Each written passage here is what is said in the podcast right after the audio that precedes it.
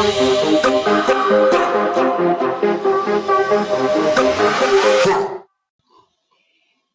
¿qué tal? Soy la alumna Gladys Baldión y en esta ocasión estaré hablando sobre un joven decepcionado que lo rechacen una y otra vez en el amor.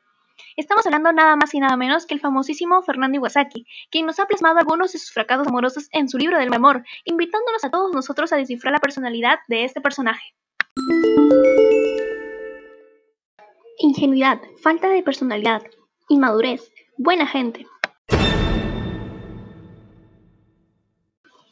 Estas serían las palabras que usaría yo para definir la personalidad de nuestro protagonista, pues desde el principio vemos una experiencia y sencillez en el ámbito amoroso, razón por la que el pobre siempre terminaba fracasando en este.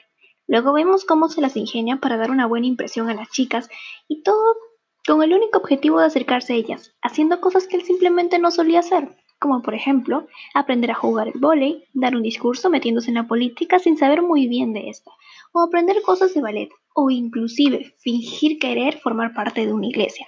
Esto nos lleva a decir que el grado de inmadurez de este alter ego era como el de un niño chiquito y no como el de una persona de 18 o 19 años, pues no demostraba un buen control de sus emociones.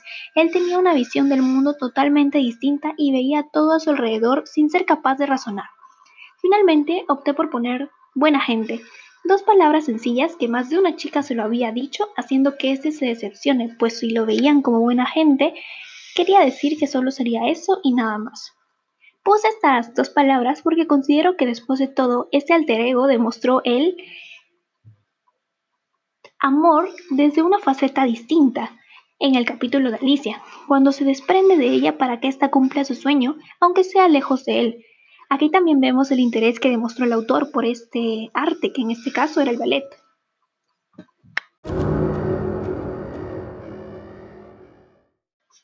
Entonces, en conclusión, la personalidad de este personaje solía cambiar mucho para poder impresionar a las chicas, lo cual lo hacía ver inmaduro y obviamente esto causaba que él perdiera su propia identidad.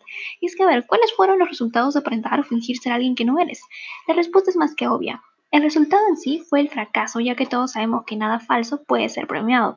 Por eso, considero que este alter ego debía haber sido sincero con él mismo y ser como él es sin tener que fingir. De todas maneras, solo se quedarán las personas que realmente te quieren y no importa que solo te quiera una persona. Considero que es mejor que te quiera una sola persona por cómo eres en realidad a que te quieran miles, pero solo por lo que aparenta ser.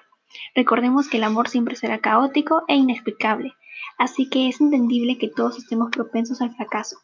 Y dudo que cualquiera de nosotros no haya tenido mala suerte en el amor, como este autor. Pero recordemos siempre que no hay necesidad de ponernos en un disfraz. Algún día te dejará de quedar y ya no servirá. Así que desde ahora empieza por ser tú mismo y no trates de cambiar, pues así como eres, eres especial. Y estoy segura que la persona correcta llegará.